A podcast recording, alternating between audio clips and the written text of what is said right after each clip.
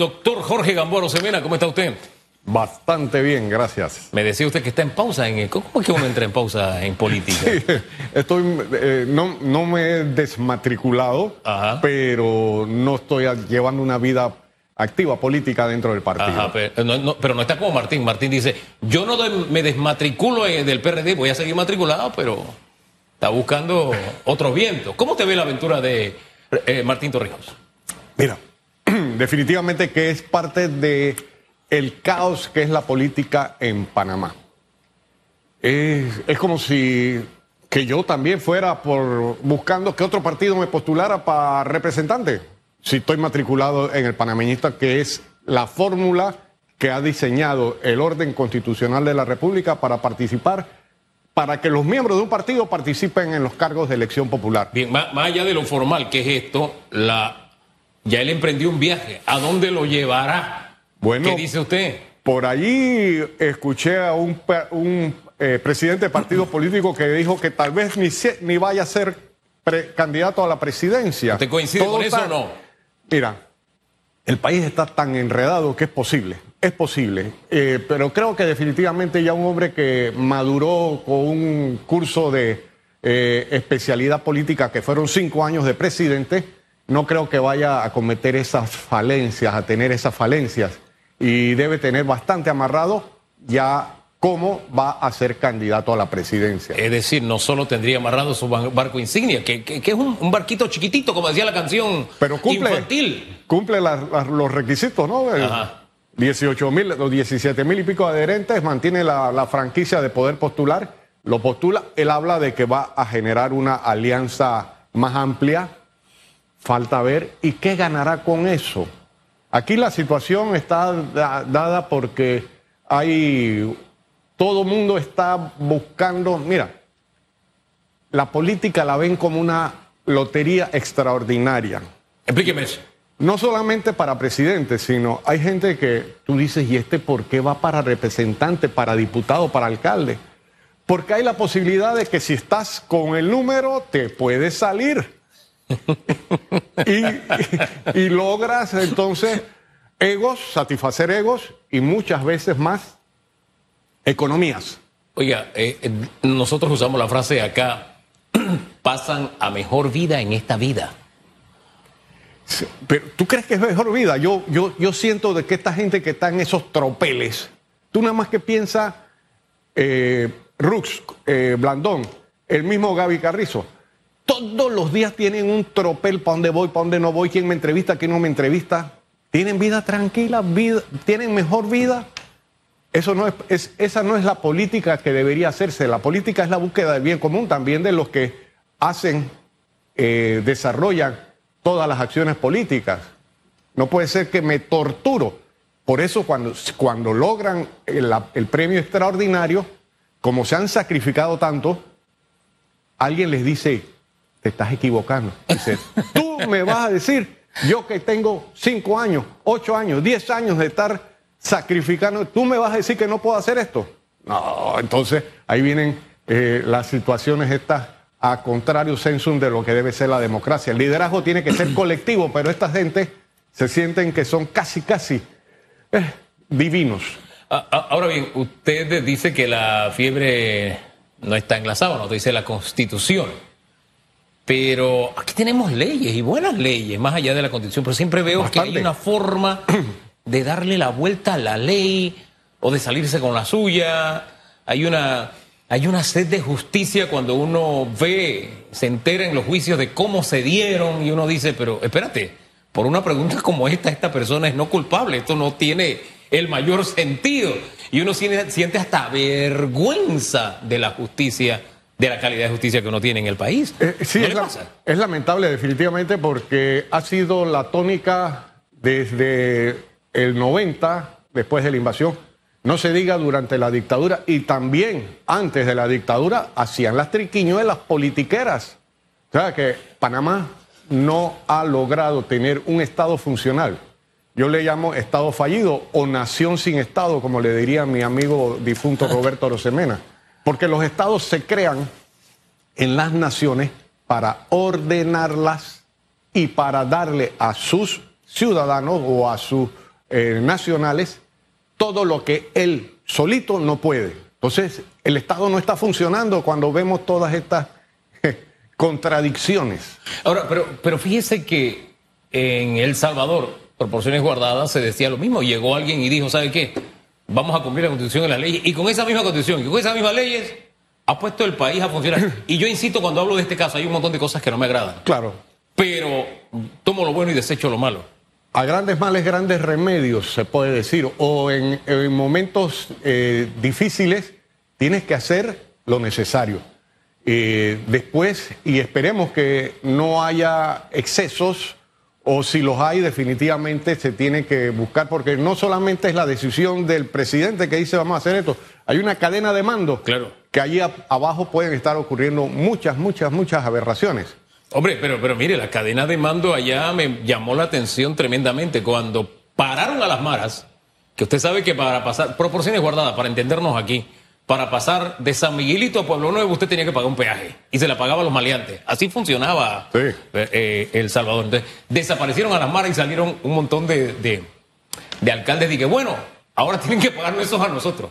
Y el presidente les dio 24 horas, no solamente de que revirtieran la decisión, con todo y autonomía municipal, que allá la autonomía municipal es mucho más, tiene mayor alcance que en Panamá, Sí. y también les dio 24 horas para pedirle perdón a la población por lo que estaban haciendo. Sí, ahora, ahora que hablas de perdón, ayer 16 eh, se dio la con- el recuerdo pues, Sí. de- del golpe de Leonidas Macías, único militar que bajando del avión que lo traía de Coiba, cuando le pusieron el micrófono, después de haber estado año y medio preso por el golpe ese del 88, lo, dijo, lo que dijo fue, pido perdón al pueblo panameño, hablando de perdón. Pero mira, esos casos de, de- de extrema acción para suplir o mantener orden, en Panamá se dieron en los años 1850, 55, antes del ferrocarril. ¿Cómo se dio? Los viajeros gringos que venían de la costa este, iban para la costa oeste a, a la fiebre del oro, Sí. en el, en el camino entre Portobelo, Nombre de Dios y Panamá, eran asaltados por maleantes nacionales y extranjeros. ¿Qué hicieron los gringos? Mandaron marshals. Y al, al que lo cogían, lo ejecutaban inmediatamente, sumariamente. Separaron los asaltos. Ahí se paró. Oiga, algo similar, una amenaza similar está haciendo Estados Unidos a México, ya con incursiones militares. El propio presidente mexicano reaccionó muy molesto, Claro. eh, pero es que lo que hay es una epidemia de fentanilo en los Estados Unidos procedente principalmente de México.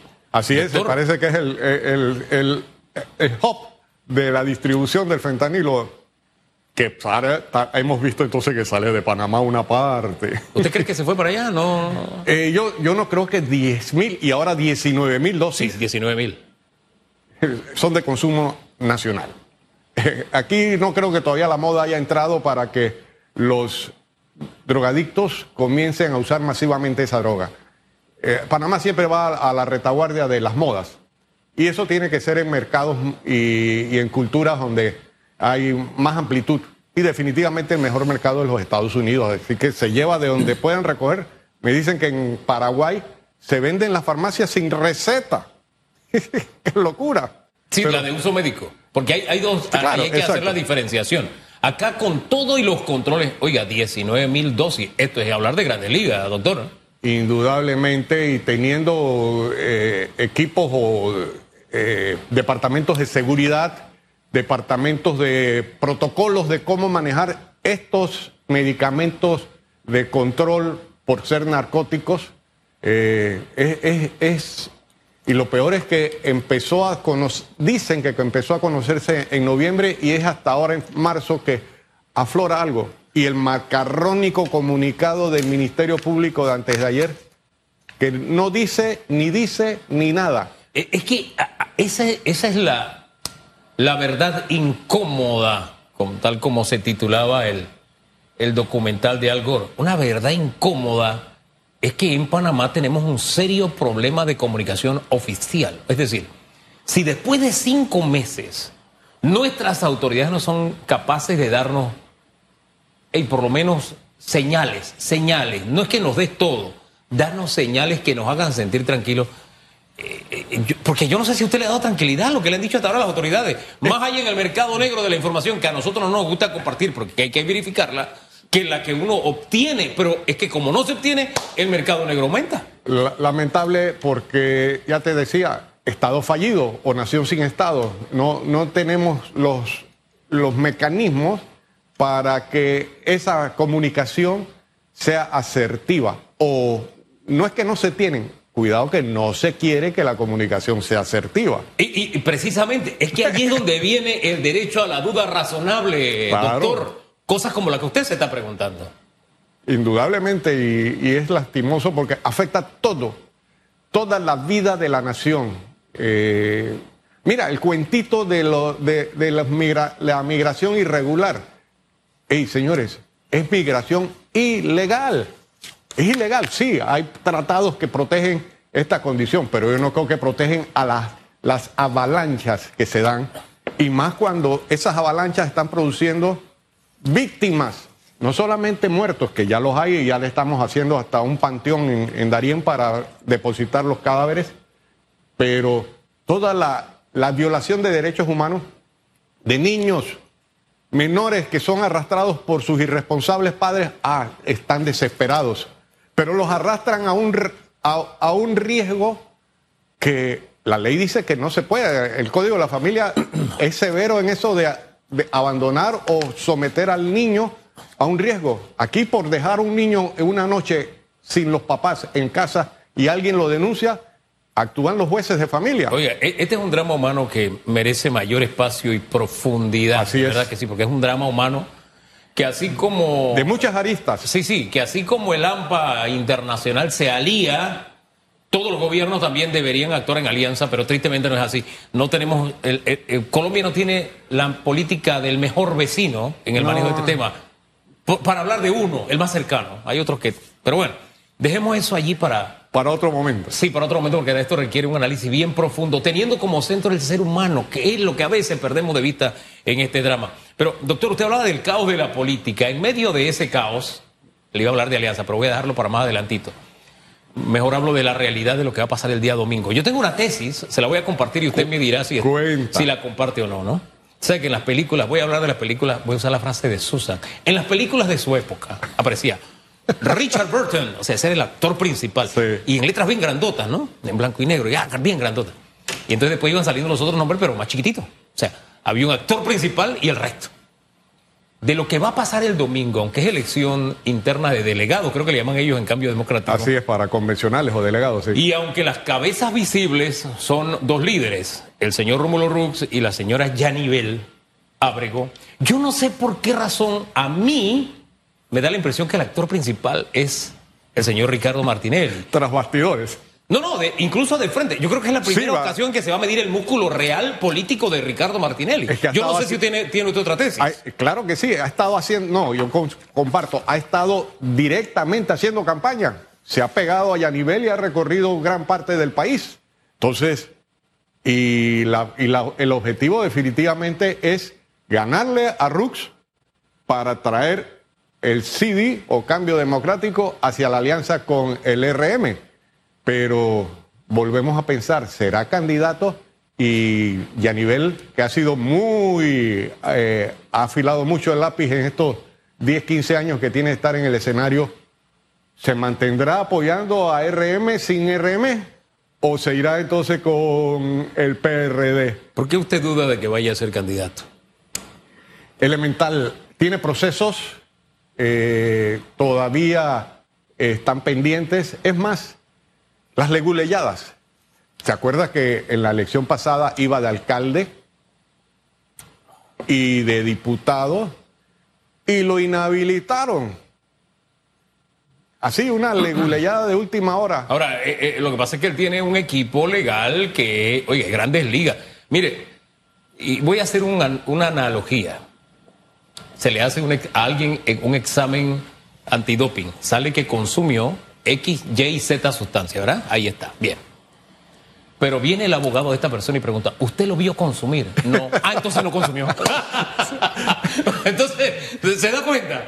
Él tiene un equipo Grandes Ligas. Sí, pero tiene una, un- unos jueces chambones o... O voy a dejarlo en el o. vamos a dejarlo ahí. Sí, vamos a dejarlo en el o. No, pero mire, de regreso, más allá de la duda de si será o no será, me quedo pensando es en demostrará que tiene músculo o no, porque ah, mire, las encuestas funcionan hasta cuando llegue el día de la elección.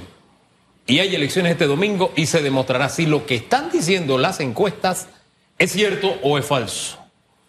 ¿Qué demostrará la Yo sí este creo domingo? que va a ser bastante certero a lo que están diciendo las encuestas, porque es que la tradición de los miembros de Cambio Democrático conocieron el mecanismo ese de la compra o de la el, que hay para ti, aquí viene.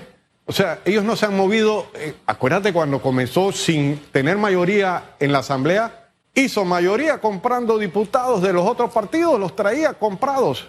Entonces, esa práctica todavía en este país pareciera tener mucha efectividad.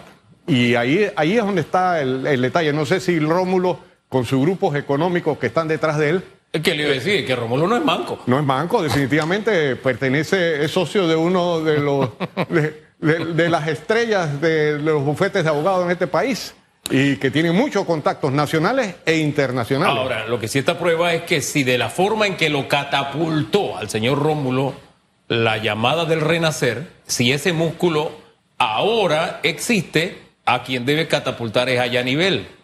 Vamos a ver, eso lo sabremos el Eh, día ya- ya domingo. está- ya estamos cerca, ya el estamos día cerca. domingo. Y Pero- definirá muchas cosas a futuro. oye, ¿y el PRD cómo lo ve usted?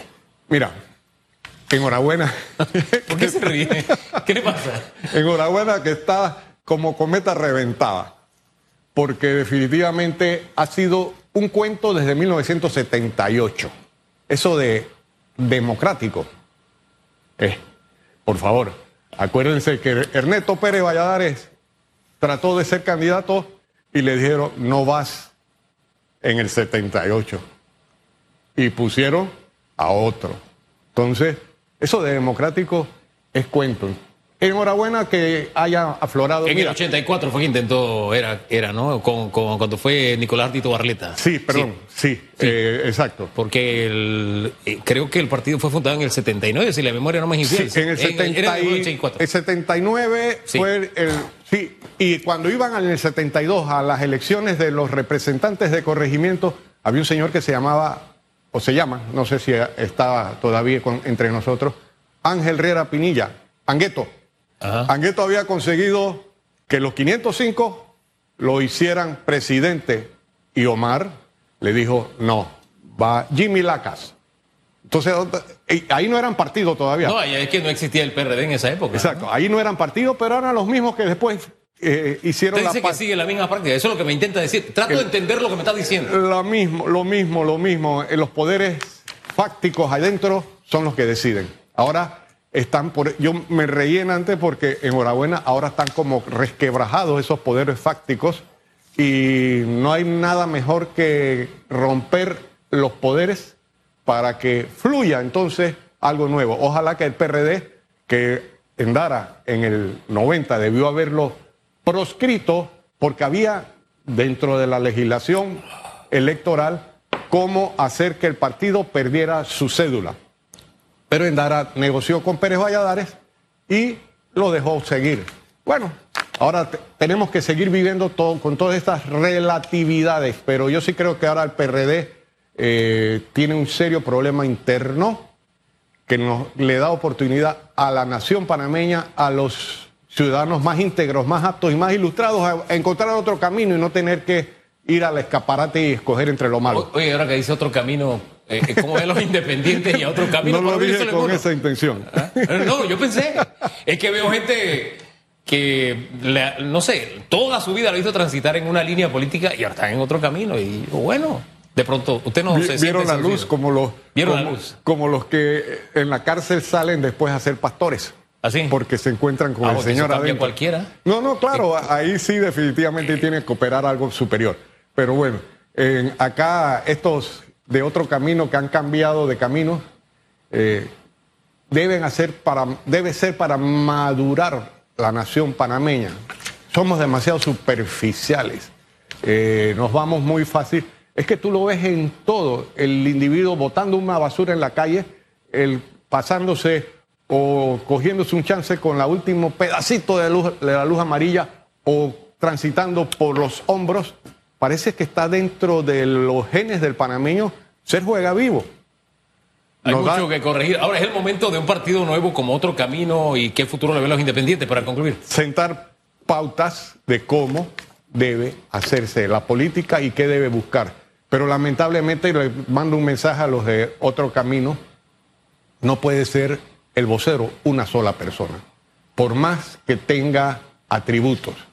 La política es la búsqueda del bien común, entonces tiene que ser entre liderazgos colectivos. Ojalá puedan, ya estamos muy cerca de las elecciones, pero pu- pueden hacerlo si querer es poder, dice. Ahora, yo he visto alguna vocería que se ha diversificado de otro camino. Creo que Carlos Abadía está entre ellos. Él es nuestro siguiente Enhorabuena, invitado. sí, mi amigo Calicho. Si he dicho algo falso, él me corregirá. Porque No, y- yo soy un ser humano y me equivoco. Y le puedes comentar, a lo mejor está oyendo, ¿no? Este, Sí, está allá afuera, en la sala de espera. Sí, entonces que, que, que dé explicaciones y ojalá desde mi óptica, después de tantos años de estar siempre entre los perdedores, porque me dicen los que en los grupos en que he estado me dicen, ah, no, no, Gamboa siempre está entre los perdedores, porque nunca consigo el, el- un puesto de elección porque la partidocracia, la, el, el- ¿cómo se llama?